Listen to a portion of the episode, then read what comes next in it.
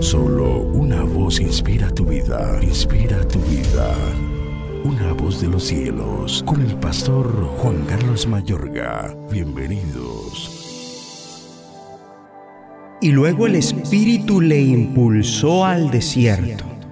Y estuvo allí en el desierto cuarenta días y era tentado por Satanás y estaba con las fieras y los ángeles le servían. Marcos 1, 12 al 13.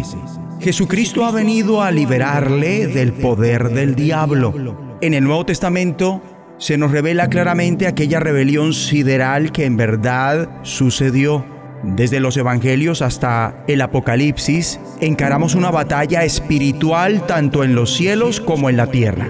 El Nuevo Testamento arranca con el claro combate del área sobrenatural maligna con el Hijo de Dios. En el capítulo 1 de Marcos, Jesús de Nazaret encara a Satanás en su tentación de los 40 días de ayuno en el desierto. Y habiendo vencido en esa preliminar y en diversas cuestiones, crucial lucha, el Señor arranca su ministerio público Allí mismo en el capítulo 1 vemos cómo la contradicción diabólica interrumpe su ministerio en la sinagoga. Jesús acalla y expulsa a prisa a los rabiosos y medrosos espíritus. En ese mismo capítulo, al próximo día, antes de que amaneciera, observamos a Jesús de Nazaret enfrentando y echando fuera demonios hasta tarde por la noche. Al otro día, luego de su fuerte labor nocturna de liberación, inicia su ministerio que va de un lugar a otro. Asiste a las sinagogas de una ciudad tras otra y Marco nos dice que en ellas Cristo efectuaba una doble labor. Predicaba y echaba fuera demonios. Impresionante. Un universo de batalla espiritual. Y cuando inicia la narración del apóstol Juan, por vez primera, la escritura nos cuenta a todas luces de la cuna del mal.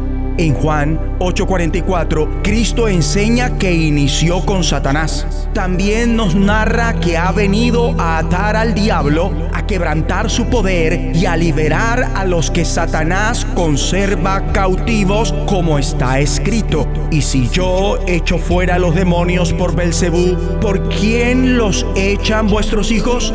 Por tanto, ellos serán vuestros jueces. Pero si yo por el Espíritu de Dios echo fuera a los demonios, ciertamente ha llegado a vosotros el reino de Dios. Porque ¿cómo puede alguno entrar en la casa del hombre fuerte y saquear sus bienes si primero no le ata?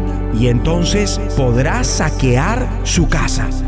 Cristo expone que el diablo es el dirigente de un potente reino de maldad y que posee sus propios ángeles malignos como Dios los suyos santos. Inmediatamente descubrimos que son los mismos espíritus diabólicos que atan y oprimen a los hombres como aquella mujer que hacía 18 años tenía espíritu de enfermedad y andaba encorvada, la cual Jesús liberó imponiendo manos sobre ella, declarando a esta hija de Abraham que Satanás había atado 18 años, ¿no se le debía desatar de esta ligadura en el día de reposo? Y también como está revelado en Apocalipsis 12 acerca de Satanás, quien lleno de ira hace guerra contra los que guardan los mandamientos de Dios y tienen el testimonio de Jesucristo. Mas nosotros los vencemos con la sangre del Cordero por el mensaje del que damos testimonio y estando dispuestos a morir por la causa del Señor. Vamos a orar.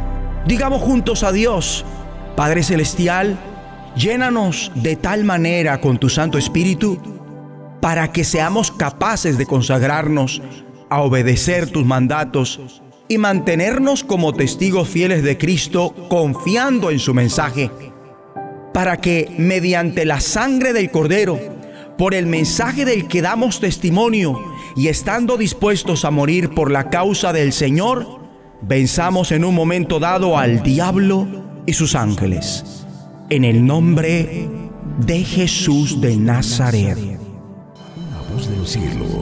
escúchanos, será de bendición para tu vida. bendición para tu vida.